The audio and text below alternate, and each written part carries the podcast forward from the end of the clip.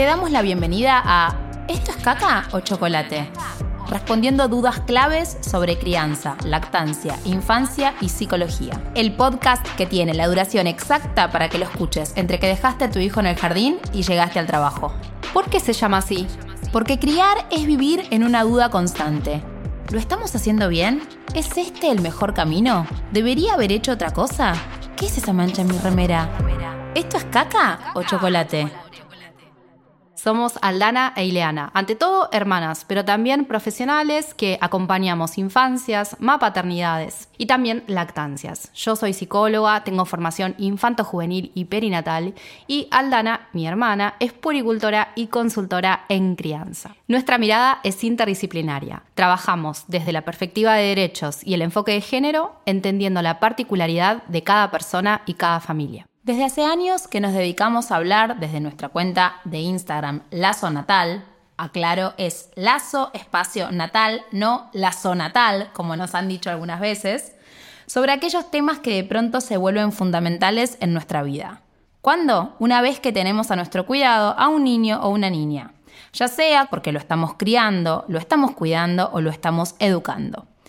Porque podemos creer que sabemos más o menos de qué se trata esto de ser responsable de otro ser, pero la realidad es que cuando tenemos un mano a mano diario con alguien tan chiquitito, se nos queman todos los papeles. Nosotras no solamente hacemos una cuenta de Instagram, también escribimos y publicamos un libro que se llama ¿Y ahora qué? Tenemos una columna semanal en la radio Futurock y también damos cursos, talleres y consultas particulares sobre distintas temáticas de la mapaternidad. En este podcast queremos acercarte herramientas para que reflexionemos sobre los temas que a nosotras más nos piden, tanto en las consultas como en nuestro Instagram. La idea es que no vamos a darte recetas, no vamos a darte tips, que es esa palabra tan de moda, no vamos a decirte lo que tenés que hacer. Lo que queremos es instalar preguntas, instalar un debate. Recordá, somos profesionales, pero hablamos como tus amigas. Episodio 1. ¿Por qué me cuesta tanto la crianza respetuosa? Hoy vamos a hablar de infancias. La palabra infancia viene del latín infans, que significa algo así como el que no habla o el que no puede expresarse a otros de una manera inteligible. Puede sonar un poco fuerte esa definición y hasta podríamos pensar que nuestra concepción de infancia no se asemeja mucho a esa etimología. Pero pensemos si alguna vez escuchamos, nos dijeron o dijimos estas frases. Cállate la boca que estoy hablando yo. En esta casa se hace lo que yo digo. Quédate quieto y con la boca cerrada. Portate bien, hace caso. Estamos hablando los grandes, deja de molestar. Hoy vamos a hablar justamente de esto, del paradigma en el que crecimos, de las cosas que veíamos, escuchábamos y sentíamos cuando éramos niños o niñas, y de cómo todo eso condiciona nuestro vínculo actual con las infancias. Nos queremos relacionar de manera diferente, pero no sabemos muy bien cómo hacerlo. Claro, y esto tiene sentido, ¿no? Porque venimos de una crianza que podríamos llamar adultocéntrica. Es una palabra rara, pero que está bueno que vayamos entendiendo. Esta palabra hace referencia a que la persona adulta está en el centro del vínculo.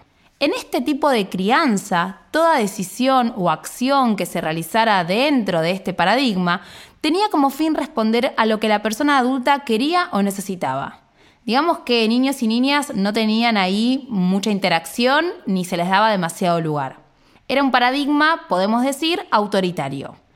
Siempre aclaramos que cuando se habla de autoritarismo, es muy distinto hablar de autoridad, ¿sí? Cuando hablamos de autoritarismo o de un paradigma autoritario, hablamos de una relación de poder en donde una de las dos partes queda anulada. Volvamos a las expresiones del inicio. ¿Quién no escuchó o quién dijo alguna de estas frases? Estas expresiones entran dentro de lo que se conoce como adultismo, que es la manera en la que se manifiesta el adultocentrismo en la práctica. Fíjense que hay un factor común en estas oraciones, se silencia y se censura la palabra, la opinión y los sentimientos de los niños y las niñas. Pero queremos hacer las cosas de manera diferente, solo que nos cuesta mucho. Muchas veces leemos la teoría de la crianza respetuosa y nos parece fantástica, pero a la hora de llevarla a cabo no siempre nos sale. La teoría siempre es mucho más linda que la práctica. Lo que pasa es que venimos de este paradigma adultocéntrico del que estábamos hablando y nos es muy difícil entonces despegarnos de los modelos conocidos, porque son los modelos con los cuales fuimos criados y criadas. Otro motivo por el que nos cuesta la crianza respetuosa es porque al estar en contacto estrecho con niños y con niñas, se nos remueve mucho de nuestro pasado. No solo no es fácil vincularse con ellos por las particularidades de la etapa de la vida a la que están viviendo, que vamos a ir viendo esto también en los siguientes episodios, sino porque estar con niños y con niñas nos remite muy fuertemente a nuestra propia infancia, nuestro vínculo con las personas que nos cuidaron, cómo nos sentíamos cuando éramos chiquitos, las expectativas que había sobre nosotros. y esto esto es un montón, nunca es gratis. Aun cuando nuestros padres o cuidadores hayan sido personas maravillosas, que hayan actuado siempre motivados por el amor, algo que no está de más recordar, no siempre sucede, revolver el pasado siempre nos deja un sabor extraño, siempre se remueven recuerdos, algunos felices, otros no tantos, y siempre habita en esa reminiscencia mucha nostalgia. ¿Por qué? Porque lo que estamos recordando es algo que se terminó y para siempre. Todo esto que venimos diciendo nos lleva a entender que la crianza respetuosa de moda hippie de Instagram no tiene nada. Y que es más bien una forma, diríamos, bastante revolucionaria, ¿no? Y por ende más incómoda, porque toda revolución implica una incomodidad, de entender a los niños y a las niñas. Crianza respetuosa implica justamente esto, respetar sus emociones, sus necesidades, sus deseos. Me parece muy loco pensar que tenemos que agregarle al lado de la palabra crianza algo que haga referencia al respeto, como si no fuera algo que estuviera dado en cada relación. Debiera de estar dado en cada relación en realidad, ¿no? En este paradigma, idealmente, no hay una de las partes en el centro. Vieron que hace un rato dijimos que el adultocentrismo ubica a la persona adulta en el centro. Bueno, este tipo de crianza no plantea una idea niñocéntrica, sino que dice, pongamos en el centro al vínculo, a esta relación entre esa persona adulta, que claramente va a ser quien tenga la autoridad, y ese niño o niña. Si uno de los dos estuviera en el centro, se anularía la necesidad del otro. Por supuesto que las necesidades de los niños y las niñas van a estar primero, porque pueden esperar menos y otras cuestiones que también vamos a ir hablando en otros episodios, pero no van a ser lo único a tener en cuenta. La crianza respetuosa entonces, además de ser una vía por la cual logramos esa ampliación de derechos de las infancias, es una posibilidad de acompañar a estas generaciones que en un futuro, con suerte, van a ser distintas a las nuestras y a las que nos preceden. Con suerte. Sí, pero eh, apuntemos a que sí. Para apuntemos eso, a esto. Para eso estamos trabajando quienes acompañamos más paternidades y también esto, para esto lo hacemos quienes criamos y decidimos ampararnos en este paradigma. ¿Por qué hablamos de que estas generaciones serán distintas en el futuro? Porque serán quienes se entregarán a amar porque fueron amados y amadas. Quienes van a respetar porque fueron respetados. Quienes van a confiar porque fueron confiados. bueno, confiarán porque han confiado en ellos y en ellas. Y que se van a saber valiosos porque les hemos demostrado que lo que les pasa nos importa. Es muy hermoso todo eso que dijiste. ¿Qué puedo hacer entonces? Claro, porque si no parece que solamente planteamos el problema y ninguna respuesta. Bien, vamos a dar alguna respuesta. Primero es importante tener paciencia conmigo misma, conmigo mismo y también, obviamente, tener paciencia con ese niño o esa niña que tenemos enfrente estamos aprendiendo también. Y dejar atrás viejas formas siempre es un proceso complejo, difícil.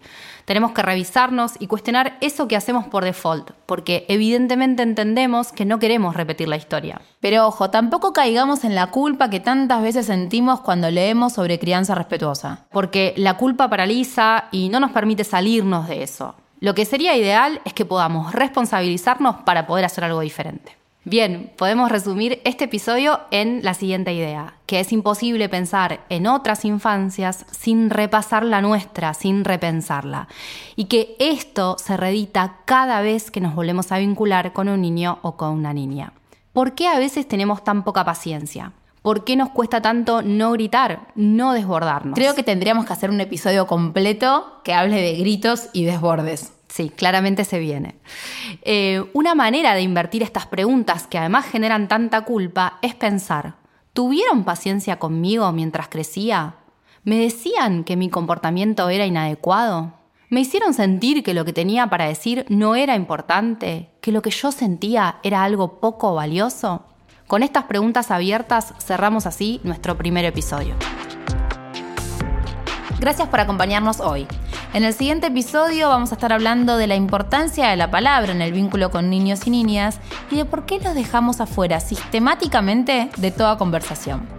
Seguinos en Instagram, arroba lazonatal, donde vas a encontrar un montón de contenido sobre crianza, lactancia, psicología y más.